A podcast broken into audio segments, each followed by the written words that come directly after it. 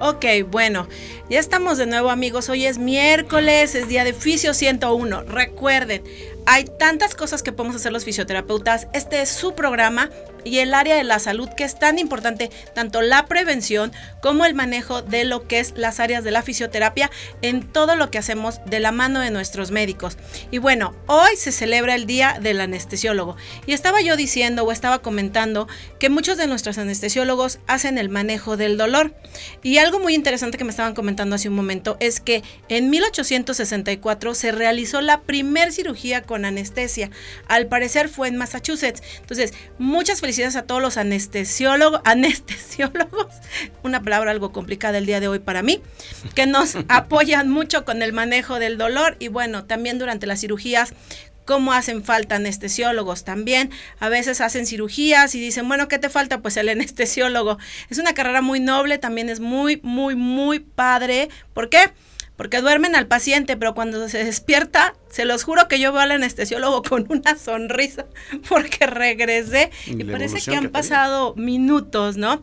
Hoy también abrí mi Facebook y hoy, sorpresa, me encuentro con que la ANCAM sacó ahí un pequeño podríamos decir una pequeña postal que decía que hoy es el día de la reanimación cardiopulmonar me quedé como que, bueno, yo sabía que era en otra fecha. Obviamente quiero pensar que sí es en otra fecha, pero algo están sacando ellos el día de hoy que dice que es el día de la reanimación cardiopulmonar. ANCAM. El ANCAM. Y algo muy interesante el día de hoy también que leí es que cuando estamos viendo estos temas de reanimación cardiopulmonar, dentro del área de la fisioterapia es muy importante.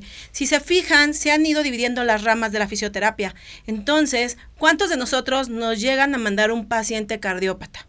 ¿Y cuántos de nosotros no sabemos el manejo de una reanimación cardiopulmonar? ¿Cuántos de nosotros damos terapias de alimentación y de disfagia Igual, no sabemos el manejo con una maniobra de atragantamiento. ¿Qué hago ante esas cosas?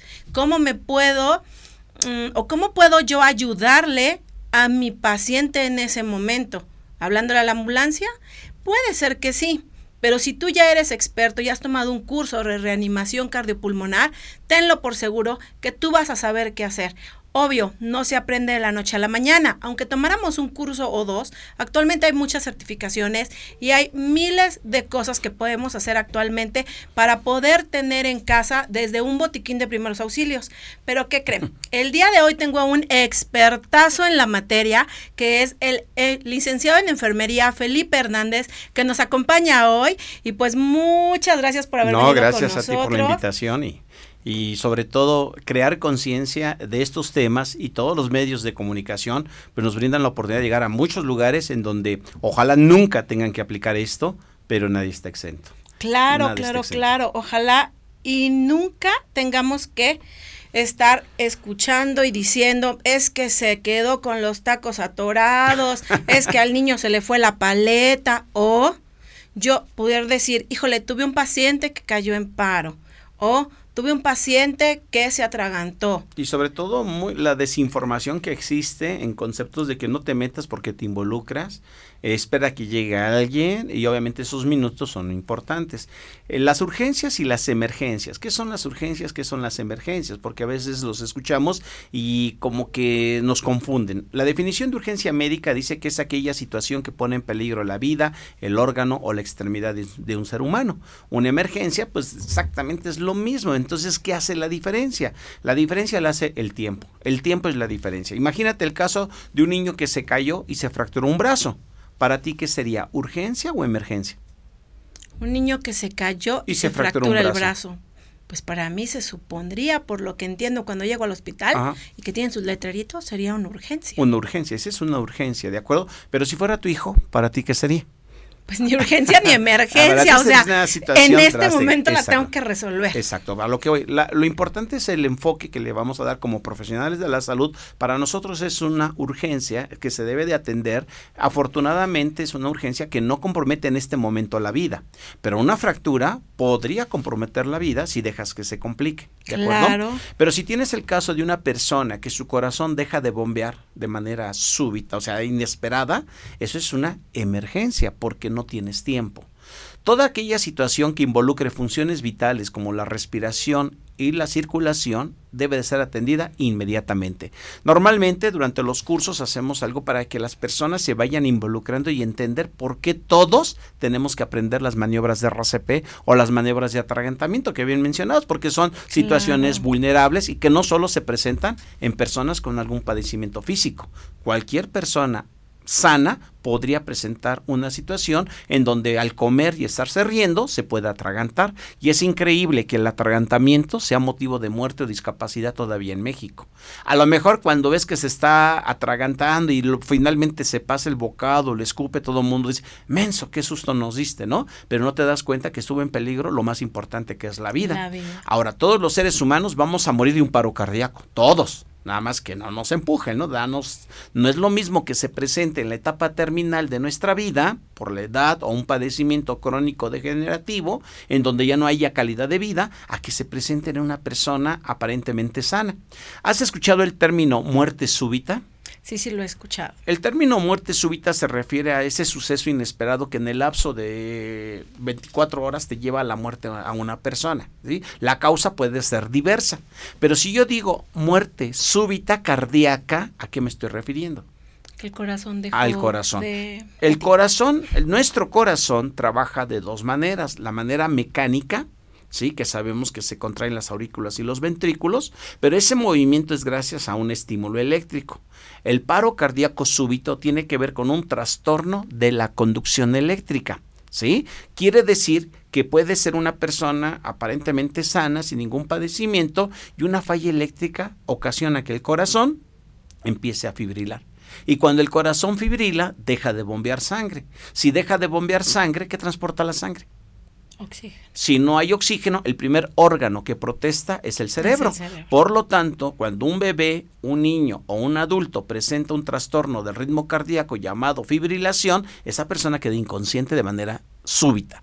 Por lo tanto, es indispensable iniciar las maniobras de RCP. De lo contrario, el pronóstico es malo. No es lo mismo este paciente al que me estoy refiriendo que el 75 al 80% de estos eventos se presentan fuera de un hospital porque son personas que están en casa, están en la oficina, están en el trayecto hacia el trabajo. Las personas hospitalizadas que evolucionan a un paro cardíaco, por lo regular no es por una falla eléctrica inicial, sino tiene que ver con una falla de su padecimiento que fue creciendo y que por lo tanto al no darte cuenta de que se estaba poniendo mal tu paciente, se complicó. Y normalmente la falla eh, múltiple orgánica, metabólica, es lo que lo va a llevar al paro cardíaco. Pues mira qué interesante esto que nos está contando ahorita Felipe, pero bueno, ¿hace cuánto te llamó la atención, pudiéramos decir, porque estabas más joven? ¿O hace cuánto pensaste en, es necesario que todo el mundo se entere? Digo, porque yo te he visto en el radio con diferentes bueno, en Bebemundo, con Mariano Osorio, o sea, ahí donde lo ven, él es un estuche de monerías para difundir lo que es la reanimación cardiopulmonar. Lo he visto donde con 100, 200, 300 personas haciendo reanimación cardiopulmonar, les estás mostrando cómo hacerlo. Es impresionante, también te he visto en las camionetas de las diferentes estaciones de radio. ¿Qué Dentro de la profesión como enfermero es el hecho de no solamente trabajar con las personas enfermas, sino tenemos que enfocarnos mucho a la prevención, a la prevención y en este tipo de situaciones como el atragantamiento, eh, ocupa la una alta mortalidad si no sabe las personas que están alrededor cómo ayudar. Un paro cardíaco súbito se va a presentar normalmente en una persona que tiene calidad de vida y que una falla eléctrica te puede llevar. Yo empecé en la Cruz Roja, en el Comité de Juventud, híjoles, en 1977, imagínate, wow. 1977, y ahí empiezas a, darte cuenta de lo importante que es esto. Eh, después tuve la oportunidad en Cruz Roja de hacer los tres niveles de técnico en urgencias médicas y hubo algunos casos donde llegamos y te das cuenta que aunque llegues con equipo, llegues con pues con habilidades que vas adquiriendo a través de la capacitación, no marcas la diferencia si en el lugar de la escena las personas que están ahí no inician con la ayuda. ¿Sí? Y hay un caso que se me quedó muy grabado con una persona que estaba dando terapia física a su paciente y de repente el familiar del paciente es el que presenta oh. esto un evento de paro. La, la, persona que estaba ahí, imagínate, usan uniformes azules, batas eh, filipinas, que normalmente se asocian al área de la salud. Entonces tú eres testigo de este evento, ¿qué esperarían de ti las personas que están alrededor? Que las ayude. Y si tú como profesional, como terapeuta físico, no tienes una capacitación periódica en RCP, pues es obvio que no vas a poder brindar algo que no conoces. La persona estaba pues muy mal, el, el paciente, el terapeuta estaba igual de mal porque estaba asustado, paniqueado y no sabía cómo ayudar. Desafortunadamente, cuando esto sucede, ¿qué es lo común? Aflojar la ropa, ponerle alcohol, darle a oler una cebolla, cosas que normalmente hacemos porque lo hemos escuchado y creemos que se debe de hacer cuando realmente eso no funciona para nada. En lugar de iniciar con técnicas de reanimación. Entonces, en ese momento te das cuenta que es importante involucrar a las personas. Si queremos realmente salvar la vida en alguien que presenta un paro cardíaco súbito, es importante iniciar con las maniobras básicas de RCP. Después empezamos a tener contacto con la Asociación Americana del Corazón, ahora con la Sociedad Interamericana de Cardiología y estamos trabajando en la Alianza contra la Muerte Súbita Cardíaca. Esta alianza lleva como objetivo crear conciencia a las personas, no solamente a los profesionales de la salud, cualquier persona que es testigo de un paro cardíaco súbito, es importante que inicie con maniobras de RCP. Hace ratito hicimos un video en donde dos compañeros que no tenían nada que ver con él empezaron a dar compresiones. Creo que la mayoría tenemos idea de lo que es dar compresiones torácicas, pero no es lo mismo verlo que hacerlo. ¿Cuál es la función del corazón? Bombear. bombear. Si el corazón deja de bombear en forma natural, es importante iniciar un bombeo artificial. ¿Cómo lo vas a lograr? A través de compresiones. Pero esas compresiones tienen que tener profundidad. En un adulto, promedio de 5 a 6 centímetros. Es muy importante que el tórax regrese a su posición y mantener un ritmo de 100 a 120 por minuto. Si logramos que todas las personas logren esta calidad de compresión, profundidad, descompresión y ritmo, es muy probable que esa persona logremos una circulación que podría, si eres testigo presencial, incluso no dar ventilación, solamente compresiones porque la sangre aún mantiene oxígeno. Y por lo tanto si hace circular esa sangre, el corazón podría reactivarse sí tener algo que se llama retorno de la circulación espontánea. Por eso se utilizan campañas, hace el mes de septiembre se considera el mes de la RCP solo con las manos, una campaña que publica la Asociación Americana del Corazón y el objetivo es que toda la población se acerque a practicar con un maniquí la técnica de compresión. Pero si la persona que está en el piso fuera tu hijo, lo recomendable es dar compresión ventilación. Pero hay que entender que muchas de estas campañas también van enfocadas a países de primer mundo en donde una ambulancia te va a llegar muy rápido, en donde vas a tener acceso a algo llamado un DEA, porque si la causa del paro es la fibrilación, el tratamiento idóneo, ¿cuál sería? A ver si tienes sueño, ¿qué requieres? Dormir. Si tienes hambre, comer. ¿Y si estás fibrilando? Ah. Una desfibrilación. Y una desfibrilación normalmente a nivel hospitalario se hace con un monitor que tienes que ver el trazo, interpretarlo y dar y a través de ello si detectas este ritmo llamado fibrilación, das la descarga. Aquí yo traigo Entonces, lo que yo veo luego en las películas. Ah, no todo lo que se ve en la televisión es real. Por ejemplo, tú ves en las películas que aparece la línea isoeléctrica ¿Sí? ¿Cómo se escucha? Gracias por el efecto. Y vemos en las películas que dan una descarga. ¿De acuerdo? Esa descarga vemos que en la película hace que el corazón otra vez vuelva a latir. Eso no es verdad. Eso no funciona así. A nivel básico, ¿qué se utiliza? ¿Ves esa cajita que tienes ahí? Eso es un DEA. ¿Qué es un DEA? No, pues ni idea, no. Un DEA es un desfibrilador externo automatizado. ¿Qué es lo que hace este aparato? Este aparato debería de estar en todas las escuelas, en todas las clínicas, en todas las oficinas, porque este aparato lo que hace es registrar la actividad eléctrica del paciente y en el caso necesario que detecta que el corazón está fibrilando, autoriza una descarga. Si no lo detecta, no te va a dar la descarga. Pero ahora, si nosotros iniciamos ante un evento súbito, compresiones, aunque no lo ventile porque soy testigo presencial, porque no sé dar ventilación y contara con un DEA, tengo altas posibilidades de salvarle la vida a esa persona.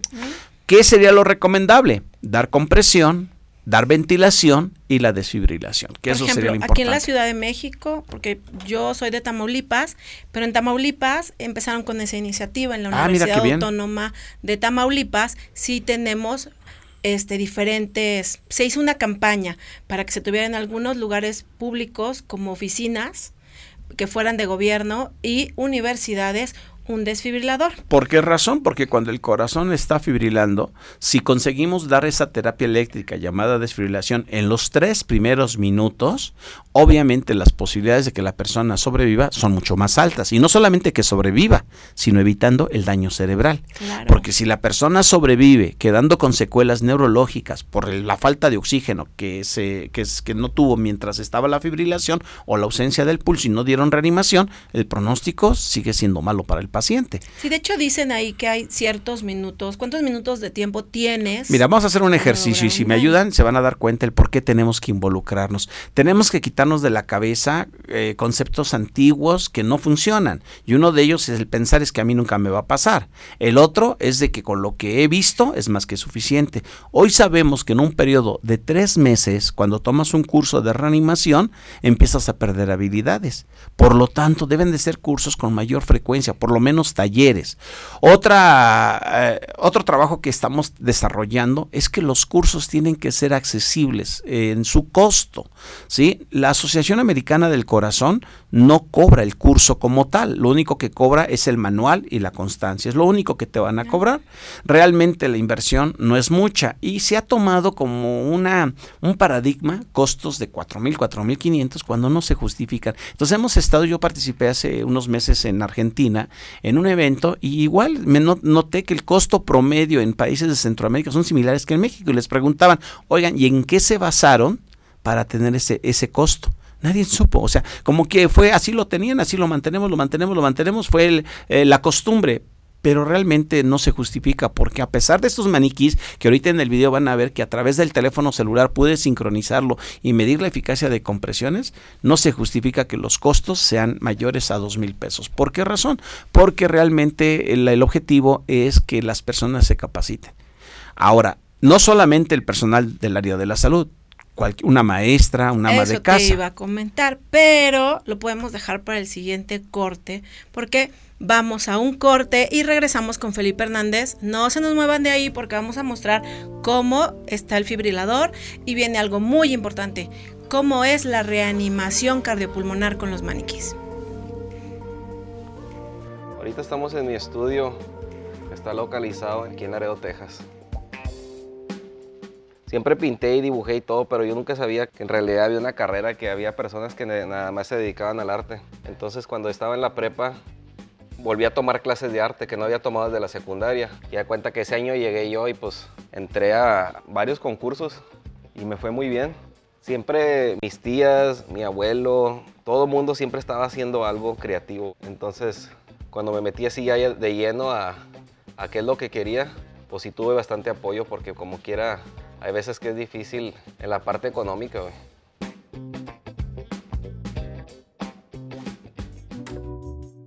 Fíjate, una de las cosas que me inspiró más a para irme allá a Chicago era de que, por ejemplo, aquí cruzan los paisanos cada año.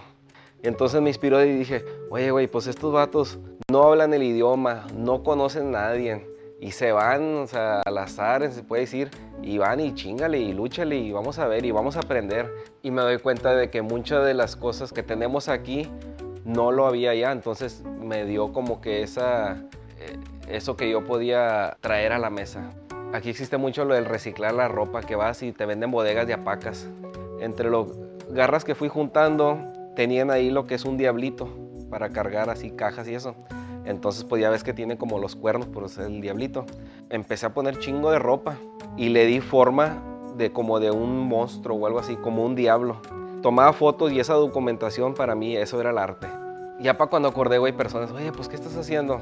No, pues que es que mira, miro el diablito y pues yo veo que ustedes están llenando aquí de cosas, pues yo también, pero en este caso le estoy dando una figura. Ah, ya para cuando acordaba, güey, mira, ahí te va otra. O sea, personas comenzaron a participar, güey, así de, ay, mira, ahí estás, mira, eso está muy bien, mira que... Oye, a la madre, o sea, estoy involucrando a la gente en hacer algo que, que es mi interés, güey, o sea, con otras intenciones.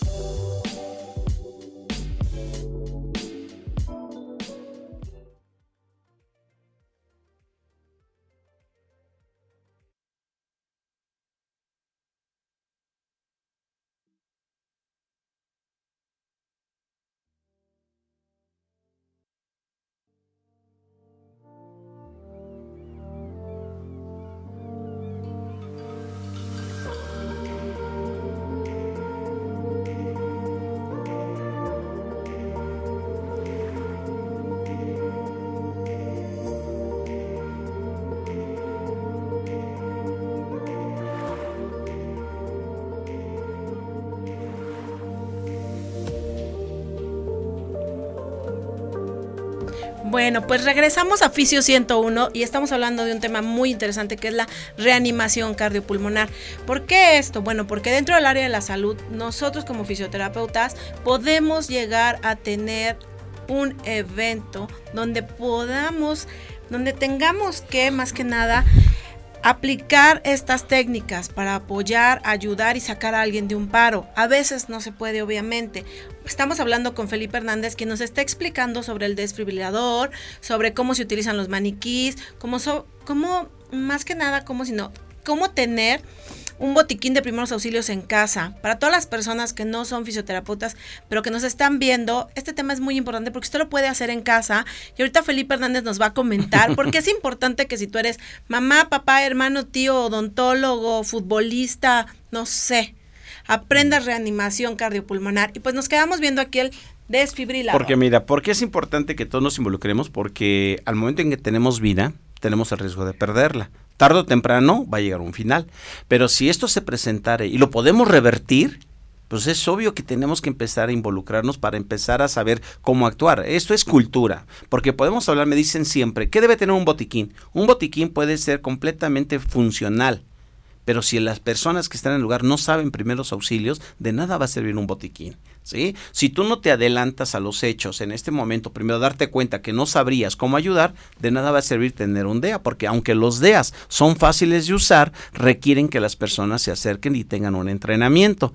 Por ejemplo, vas a abrir el DEA, si te das cuenta, si yo te meto presión, a lo mejor te quedas, ah", pero ahorita ya viste que tiene. El DEA... El paciente no responde y no respira, van a dar indicaciones todos los días. Retire toda la ropa del pecho del paciente. Ok, parece Robocop. Saque el paquete de electrodos del DEA. ¿Qué serían estos parches? Abra el paquete y saque los electrodos. Si ustedes observan, vienen los dibujos que indicarían dónde se van a colocar.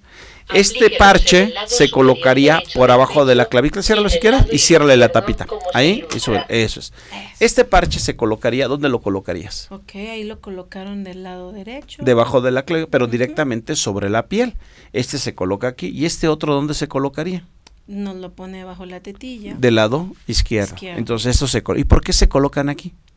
Bueno, si hablamos de puntos no, simplemente, no, simplemente, no, simplemente porque así vienen los dibujos. No ah, te angusties. Yo ya me iba por anatomía y fisiología. lo que todo lo que nos Queremos empezar es porque así vienen los dibujos. Son muy sencillos de interpretar y se colocan, pero si hay presión, si la persona nunca se acercó a un DEA, se puede confundir. Entonces, estos parches se colocan en esta posición porque así vienen los dibujos. Si fueran niños, ¿cómo se colocarían? Si notas, estos mismos parches traen la imagen de un niño y te indican que uno se coloca en la espalda y el otro se coloca en el frente.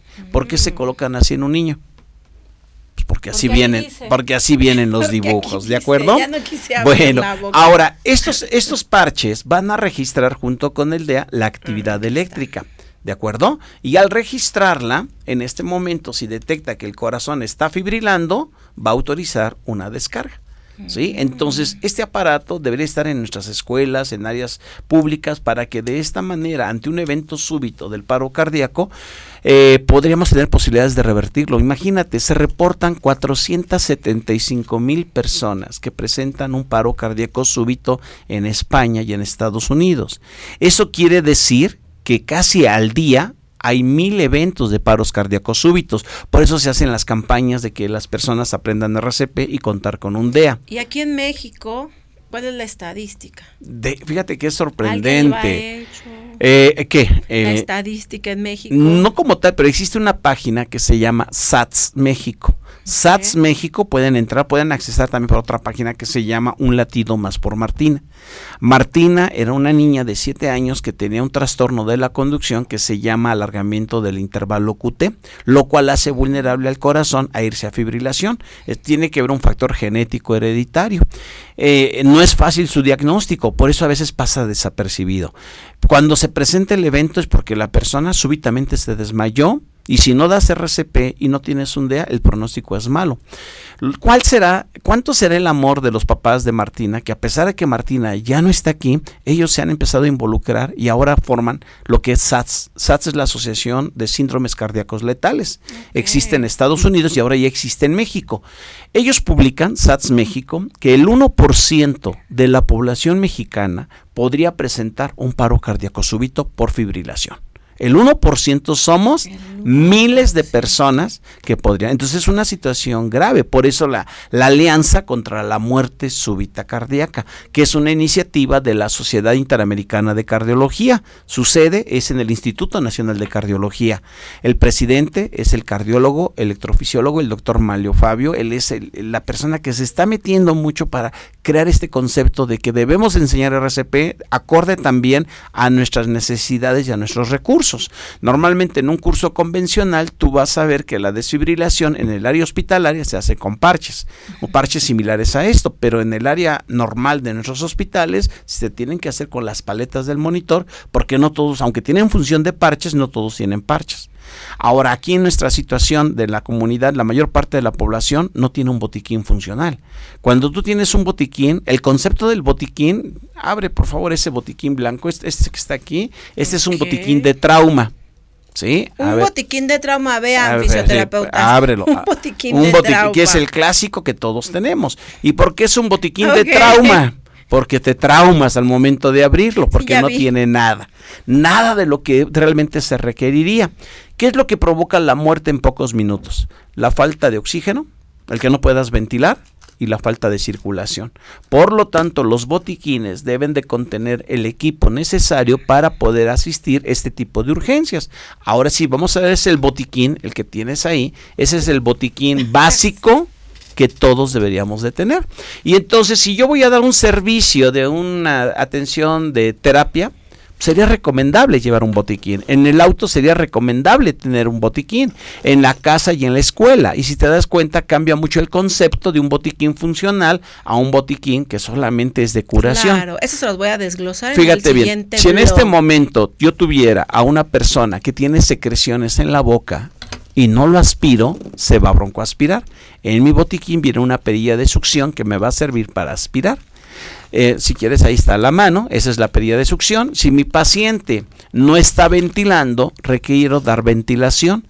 Sabemos que el contacto de boca a boca puede haber un riesgo, aunque el riesgo es muy bajo realmente, siempre que sea posible hay que utilizar una mascarilla de reanimación Ahí viene una mascarilla de RCP eh, desechable que ahorita te la voy a mostrar. Ahorita Y así va, se va formando un botiquín. Pero este botiquín, si se lo damos a una persona que no se ha capacitado en reanimación, pues es obvio que de nada le va a servir. De nada nos va a servir. Hay otro instrumento que es fundamental. Mira, te voy a mostrar esto. Es un torniquete táctico que debería de estar en todos los botiquines. Una hemorragia severa va a provocar la muerte si no cohibes el, sangrado. Si es una hemorragia, una hemorragia arterial, no es tan fácil detenerlo. podría yo decir, bueno, le jalo un pedazo de tela o agarro. Bueno, es lo que vemos en las películas, pero la cantidad de presión que ejerces no es suficiente. Ahora, es muy común que todo mundo piense en un cinturón de cuero. Un cinturón de cuero tiene un punto máximo de torsión, va a llegar a tal grado que no te va a dar presión. Y este, préstame tu brazo, o la mano, coloco, jalo y simplemente al jalarlo se cierra. Y lo único que hago es darle vuelta, vuelta, vuelta, vuelta, vuelta, vuelta. ¿Hasta cuándo? ¿Hasta cuándo le daría vuelta? Hasta que deje de sangrar. ¿De acuerdo? Otro de los mitos que seguramente tú habrás escuchado. ¿Sí? Este, se va a necrosar la extremidad una extremidad puede soportar hasta dos horas sin circulación y no le pasa nada. Ah, Otro mito, hay que aflojarlo cada cinco minutos a ver si la tubería está rota y tú le abres a la llave, ¿qué se va a perder? Bueno, en este caso, sangre. No tiene caso. El próximo, eh, aquí el 6, 7 y 8, va a haber un evento, un congreso de medicina táctica, en donde se habla sobre cómo cohibir las hemorragias, todo lo que hay nuevo para atender la situación de una persona lesionada y cómo detener una hemorragia. Es increíble que cuando se presenta este tipo de lesiones perdemos tiempo, el no hacer una buena eh, técnica para cohibir el sangrado lleva a la muerte también.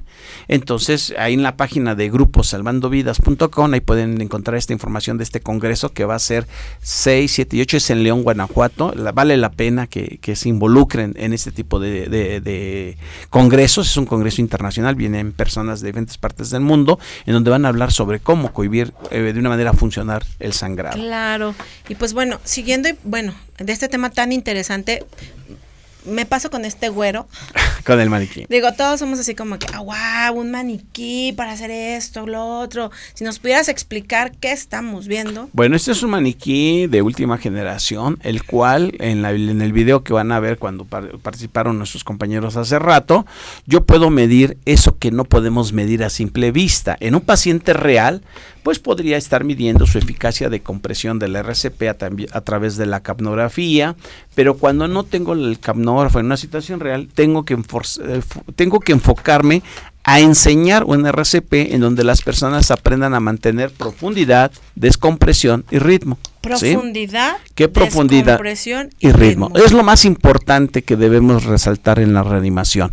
Si mi paciente súbitamente se desmayó, debo de considerar que la causa fue una falla eléctrica, a menos que haya sufrido un traumatismo. Un paciente hospitalizado o un paciente con un padecimiento crónico, el paro se va a deber a las complicaciones. Por eso es muy importante que el terapeuta sepa reconocer esas alteraciones. El cambio de conciencia, su presión arterial, su coloración, todo eso te está indicando que algo está pasando si se empieza a descompensar. Pero si este paciente súbitamente cae, y no hay pulso, debes de iniciar con compresiones. ¿Cuál es la zona para dar las compresiones? Porque a veces pensamos que es directamente sobre el corazón y no es así. Tú notas que este maniquí, bueno, es un maniquí eh, que es un hombre, la manera, la manera de dar reanimación es un maniquí que en donde yo voy a medir la eficacia de las compresiones y la ventilación. Es un maniquí que a través de Bluetooth yo me sincronizo con mi teléfono y entonces cuando dan compresiones yo puedo valorar que estés dando buenas compresiones, que estés descomprimiendo y la suma de esas compresiones durante un periodo, vamos a imaginar dos minutos, debes de lograr una fracción de compresión total mínima del 60%. Lo recomendable es que sea más del 80%. Normalmente cuando tú quieres dar compresiones y no tienes la técnica, antes se decía, más vale una técnica mala de compresión a no hacer nada. Hoy sabemos que una técnica de compresión mal brindada no sirve de nada tenemos que involucrar a que las personas aprendan a tener técnicas de compresión, hacerlo en hospitales, tener en los hospitales un área en donde cada vez en forma periódica, cada tres meses, porque la evidencia científica nos dice que se empiezan a perder las habilidades, tener prácticas con el personal. Entonces, si un hospital tiene ya compañeros capacitados en RCP que les, que les guste enseñarlo, pues podemos llevarlo a todos los servicios, no solamente es para el área crítica. Tú sabías que a nivel hospitalario un paciente que se presenta un paro cardíaco no va a ser súbito. Sabemos que de normalmente el 20% de las personas que evolucionan a un paro cardíaco intrahospitalario van a morir, van a sobrevivir, solamente el 20%. El 80% va a morir por las complicaciones. Y en el área prehospitalaria o fuera del hospital, si la población en general no inicia con las compresiones, el pronóstico es malo. ¿Cuánto tiempo tardará en llegar una ambulancia? Híjole, a mí me acaba de pasar hace una semana, pedimos una ambulancia, tuve una emergencia cardiopulmonar y bueno, nos aventamos 45 ¿Qué número marcaste primero? Todo mundo y pensamos Yo no fui lo No, no, pero a lo que voy, pensamos que esto es similar a otros países de primer mundo. Quizás eh, administrativamente ahí está el 911. Hay personal muy capaz, pero no tenemos la infraestructura. A mí me ha tocado asistir situaciones en donde pides una ambulancia y no llega porque no hay suficientes ambulancias. Lo interesante en mi caso del 911 fue que no llegó ninguna ambulancia que fuera del sector público empezaron a llegar, llegaron dos ambulancias que no eran del sector público, primero llegó una, dio un precio exorbitante por llevarse al paciente, obviamente no lo iban a hacer, aunque fuera una urgencia, una emergencia. Posteriormente llega una segunda ambulancia, entonces el familiar de mi paciente le dijo, pero ¿por qué no está llegando una ambulancia pública? Lo que le dijeron es que hay como una red y ellos escuchan los llamados.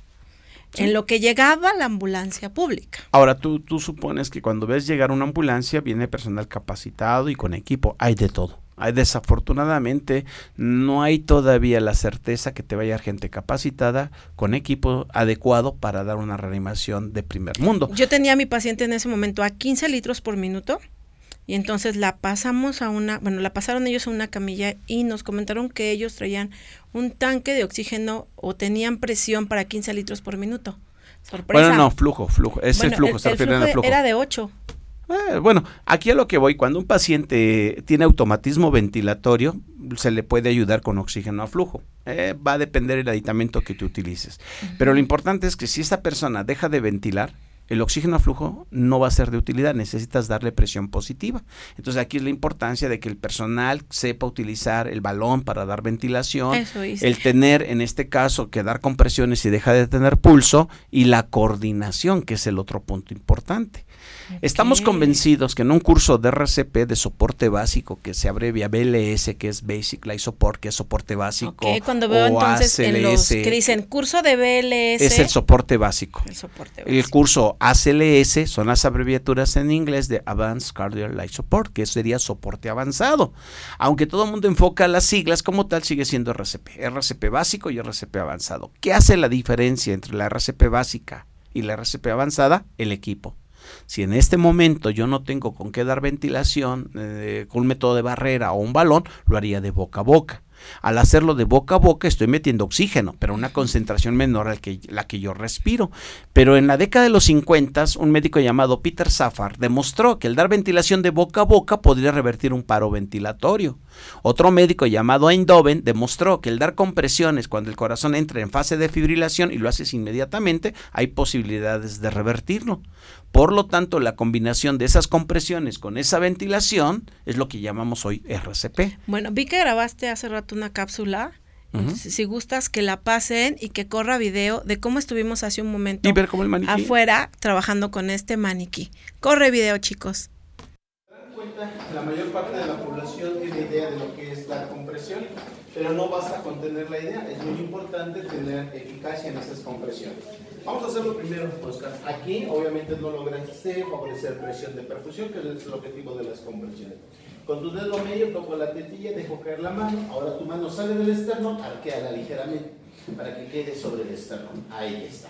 Ahora la otra mano encima, brazos rectos, ángulo de 90 grados. Y vas a escuchar ese clip. Ese clip me está hablando de profundidad. Comprime, descomprime. Comprime, descomprime. Comprime, descomprime. Ahora ya tenemos profundidad que en promedio debe ser 5 a 6 centímetros. Es muy importante que regrese el pecho y el siguiente punto es el ritmo. ¿Listo? Comprime siguiendo el ritmo de mi mano. Comprime, comprime, comprime, comprime, comprime, comprime. Mantén el ritmo, mantén el ritmo más lento. No, ritmo, ritmo. Y aquí podemos ver en esta aplicación, tú sigue con los demás. Tú puedes ver aquí en esta aplicación que tengo profundidad aproximadamente de 5 a 6 centímetros. Estoy descomprimiendo y estoy manteniendo ritmo. El parámetro verde del velocímetro me indica un ritmo mínimo de 100 y no más de 120. Mantenemos el ritmo. Aquí el problema es cuánto tiempo querés aguantar, porque esto es muy cansado. Entonces no importa si es que otra persona te A ver, ¿me ayudas por favor? Ven para acá. Ayúdame, ayúdame por favor. Aquí ves que las personas quieren ayuda, es muy importante no dejarlas. ¿Te vas a colocar de este lado? ¿Cómo te llamas? Arturo. Arturo, ¿viste más o menos lo que hizo con él? Entonces vas a hacer, no, yo te ayudo ahorita. Entonces vas a hincarte, por favor, y ya que estás listo, le vas a decir a Oscar, te relevo, porque ya notamos que Oscar está cansado. Dile, ¿te relevo? Te relevo. Vamos, mira, dale. Sale, entras, colocas tus manos hacemos esto. Tocas tu dedo en medio, baja la mano y tu mano arqueada.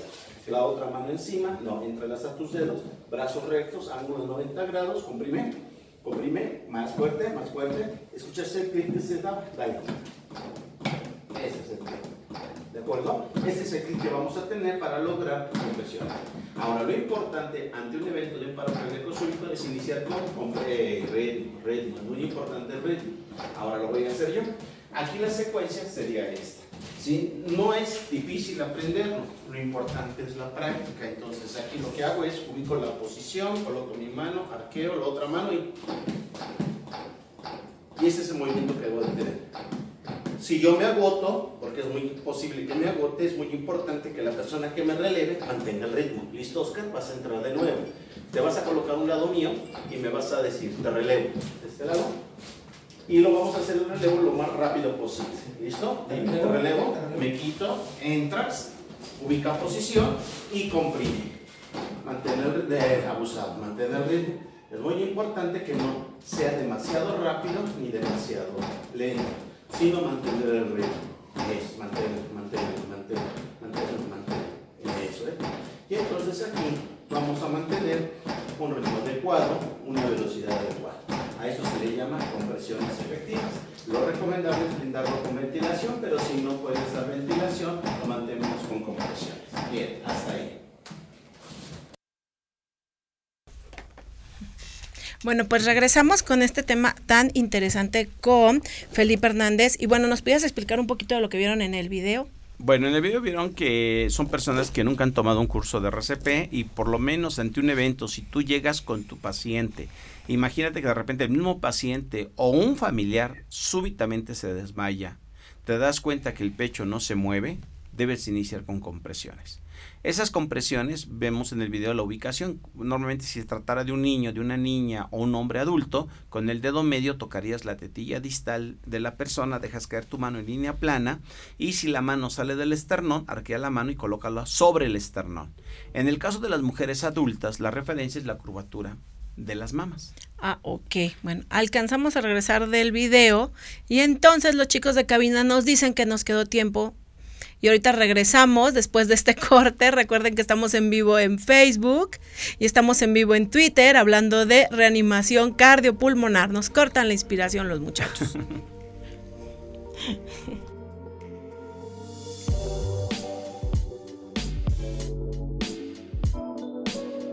Me gusta mucho donde estoy trabajando ahorita porque veo que tengo mucha influencia sobre la, pues esta siguiente generación, güey, de, de artistas que hay en Laredo.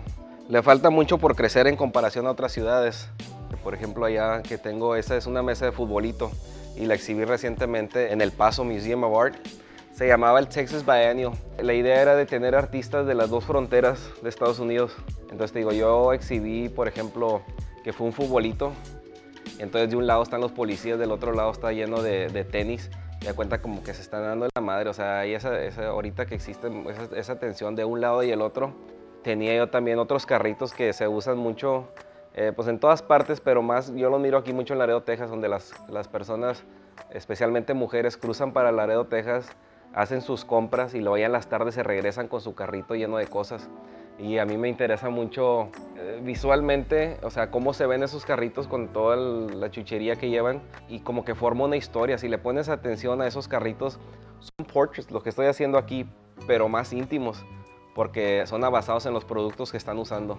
De las personas que me siguen en Facebook o en Instagram o así, me mandan mensajes, dicen, mira, güey, me encontré una de tus piezas y es nomás una foto de un carrito que vieron.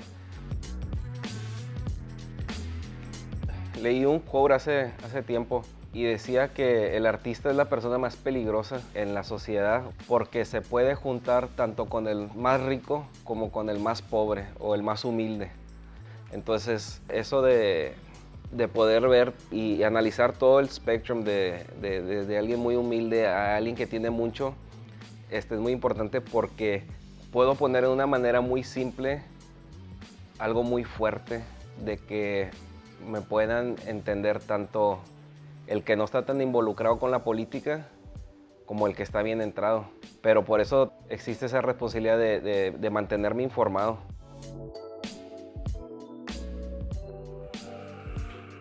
A hacer este. Ya lo comencé, pero ahora sí ya voy a dedicar a este.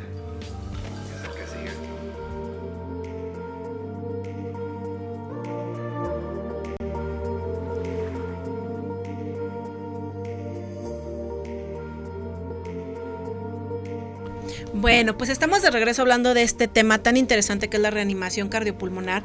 Y pues bueno, aquí platicando, ya estábamos viendo en el video anterior cómo estaban haciendo la gente con La primera opción que tienes tú al enfrentar un evento de un paro cardíaco súbito es iniciar con compresiones. Si no has tomado un curso formal de RCP, la recomendación internacional es iniciar con compresiones, lo cual se conoce como RCP solo con las manos. Eso brinda una posibilidad, pero es importante la profundidad y la descompresión y el ritmo. Lo recomendable, si quieres duplicar esa posibilidad de vida, es dar compresión-ventilación. La técnica de RCP a nivel básico en adultos, niños y bebés está formada por 30 compresiones continuas, dar dos ventilaciones, hacer cinco series y no rebasar más de dos minutos esas cinco series. ¿Qué hago? Vuelvo a repetirlo si no hay respuesta de la persona, si no se mueve, no se queja, continúo. Entonces la técnica en este momento básica en adultos, niños y bebés está conformada por 30 compresiones, dos ventilaciones, cinco ciclos en un lapso no mayor a dos minutos. ¿Y esto cuánto tiempo lo hago? Ya sea RCP solo con las manos la RCP convencional, hasta que la persona reaccione, hasta que llegue la ambulancia, hasta que alguien te releve o tú te agotes. ¿Qué crees que sea lo primero que va a pasar? No, pues me canso. El agotamiento. Entonces, en el video vimos que jalamos a un muchacho que ni sabía qué era y lo metimos. Lo ideal hubiera sido que alguien que ya haya tomado la capacitación eh, te releve, pero ¿cuántas personas tú conoces que sepan dar reanimación? Desafortunadamente son muy pocas, pero ante la, ante la urgencia, en la emergencia, utiliza a la persona, pero explícale profundidad, mantenerlo que siga manteniendo compresiones. Sí, de hecho yo vi cuando lo estabas grabando hace un momento, las dos personas no tienen nada que ver con el área de la salud y bueno, obviamente esto es con un maniquí. No estás apanicado, no estás del nervio, no es tu hermano, tu hijo, tu mamá. Pero ¿qué es lo que te da miedo? Pero sin embargo lo empezaron a hacer. Pero a lo que voy, ¿qué es lo que nos da miedo ante una urgencia? El darte cuenta que no sabes. O sea, lo que nos da miedo es no saber qué hacer. Eso es lo que nos da miedo. Pero hay que recordar, a ver, tú en tu actividad profesional, o incluso en tu hogar, ¿hay el riesgo que alguien se atragante? Claro. Hay el riesgo, que, hablando ahorita de la alta estadística de un paro cardíaco súbito, que se presente un paro cardíaco, por lo tanto, si sabemos que somos vulnerables a, este, a estas circunstancias, debemos de capacitarnos para saber actuar. Es cultura, es cultura, es como esto. Mira, esto que traigo aquí, ¿lo ubicas? Sí. ¿Qué es? Una alarma de incendios. No, es un detector de humo.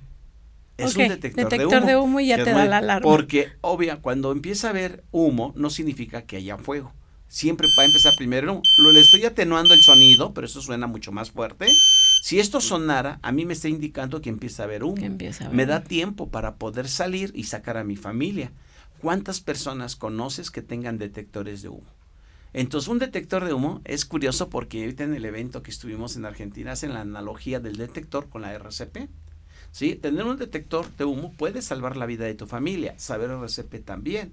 Pero de nada sirve tener un detector si la pila ya está agotada. De nada sirve haber tomado un curso de RCP si no tienes una práctica periódica. Sí, digo, no estamos diciendo que se va a atragantar todo mundo ni que te van a dar caros, caros digo, perdón, paro, cardíaco, pero hay que estar como con una tú vez dices, que se presente, y si se presenta con la persona que más quieres, ya valió la pena. Por eso es muy importante y romper mitos. No te metas porque te involucras, ¿no? ¿Qué pasa si yo le doy reanimación y se muere? Bueno, pues tú no le provocaste el paro. Estás brindando una asistencia. Es como decir, si tú trabajaras en una estación de gasolina, ¿sería recomendable tener un extintor? Obvio, sí. Si el no tenerlo, ¿cómo se puede, ¿qué se podría considerar?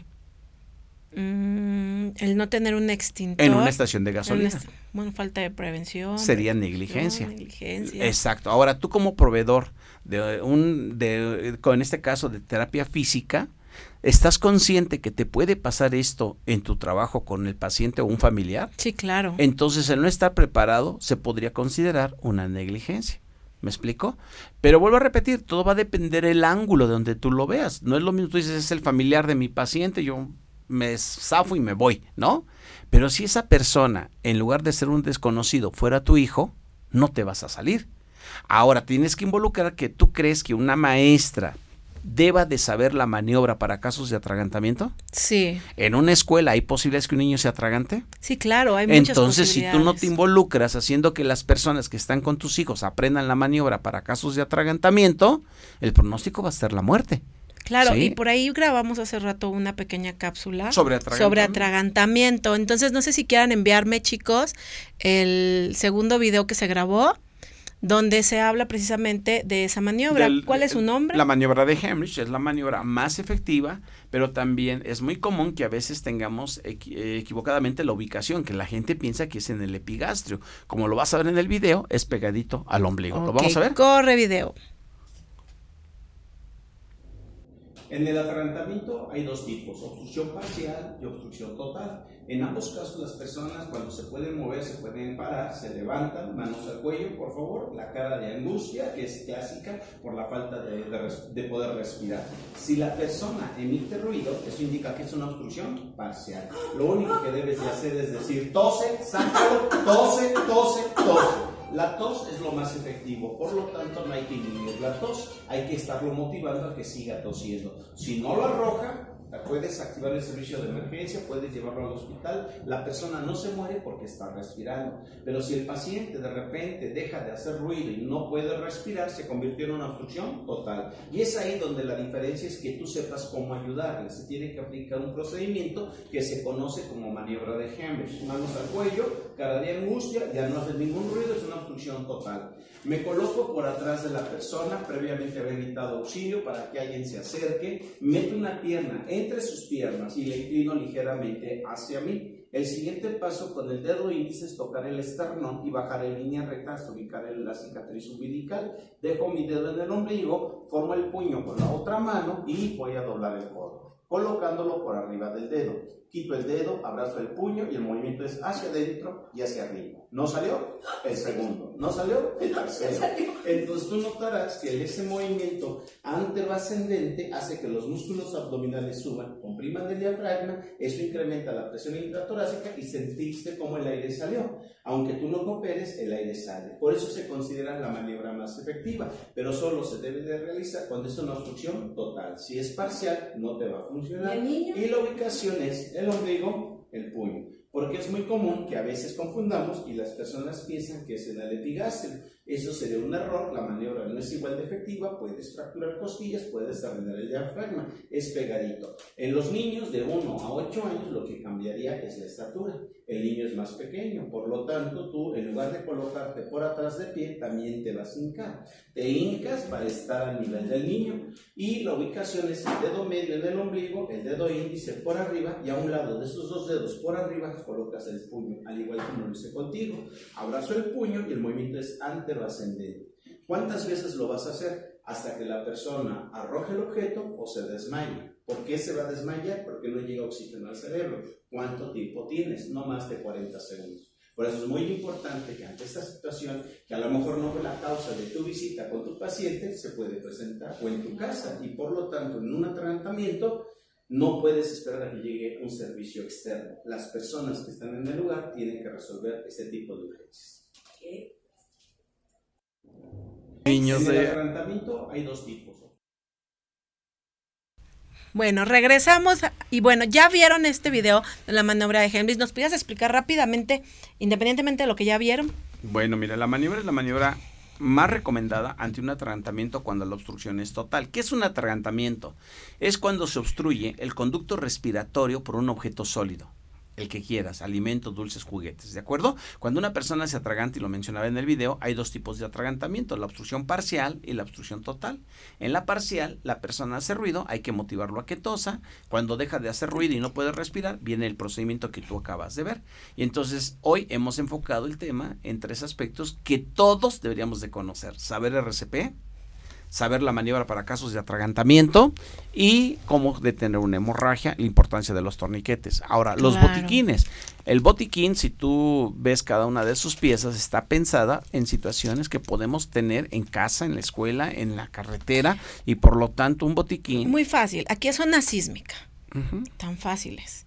Entonces llega a temblar, puede Pero caer la gente en pánico, El problema no es el se temblor. nos desmaya la gente y bueno, muchas gentes tienen problemas cardíacos y ahí pudiéramos entrar con algún tipo de Por eso, eso es lo que voy. reanimación, El ¿verdad? problema no es el temblor, porque ya sabemos que va a seguir temblando en México. El problema es que no hemos aprendido a saber actuar correctamente ante un sismo. El error típico cuando tiembla es que todo el mundo quiere salir. Y no siempre Claro. hay que salir en un sismo. Pero en un incendio sí hay que salir, porque te mencionaba que lo que mata es el humo. ¿Sí? El monóxido de carbono, que tú tienes en casa papel, Tienes madera, tienes tela, si se llega a incendiar, ese material produce monóxido de carbono, lo cual con dos o tres bocanadas quedarías inconsciente. ¿En casa tienes material plástico? Uh, Bueno, tienes este cortinas de PVC, este material sintético que tenemos en la cabina, si se llegara a incendiar, produce gases como hidrógeno de cianuro. Entonces, con dos o tres bocanadas, una persona quedaría inconsciente. Entonces, si nos damos cuenta de esta vulnerabilidad, ¿por qué no nos estamos enfocando? Yo hago la analogía, ya para concluir, lo que es la industria de la aviación. Un avión vuela a 35 mil pies de, de altura, ¿de acuerdo? Si el avión cae, ¿cuáles son las posibilidades de sobrevivir? ups. Ninguna. Bueno, ¿qué es lo que hace que el transporte aéreo se considere el transporte más seguro? ¿Mm? ¿Qué es lo que hace que el transporte aéreo Ni se idea. considere ni idea? A ver, hay, El hay transporte aéreo mantenimiento. porque hay... ah, eh, sí, no, claro. no, no tanto pues, a la No, no, sí, sí hay mantenimiento. Las personas Me piensan que, hay menos que hay mantenimiento menos tráfico. No, en la cantidad de aviones que hay volando simultáneos son tantos que el riesgo es muy alto. Pero ¿qué es lo que hace que sea seguro volar? Uno, hay mantenimiento en los aviones. Sí. Hay capacitación, hay práctica. Cuando tú te subes a un avión, fíjate bien, vas a hacer ese ejercicio. Yo soy sobrecargo y te hago esta seña, te hago esta y te hago esto. ¿Qué estoy marcando? Las salidas ¿De qué? de emergencia. Yo no te dije que era. Tu cerebro en automático codificó que si estás en un avión ya y alguien te hace estas señas, son salidas de emergencia. ¿Alguna vez han omitido darte esta información en un vuelo? Que tú no pongas atención es cuestión tuya. Ahora imagínate, si hacemos este mismo procedimiento en la capacitación en primeros auxilios, en RCP, en sismos y en incendios, seguramente que nuestra vulnerabilidad va a disminuir. Claro. Entonces va a ser difícil que en una hora podamos dar un curso de RCP o enseñarles a usar un DEA. Yo el objetivo que buscaba de esta plática es crear conciencia.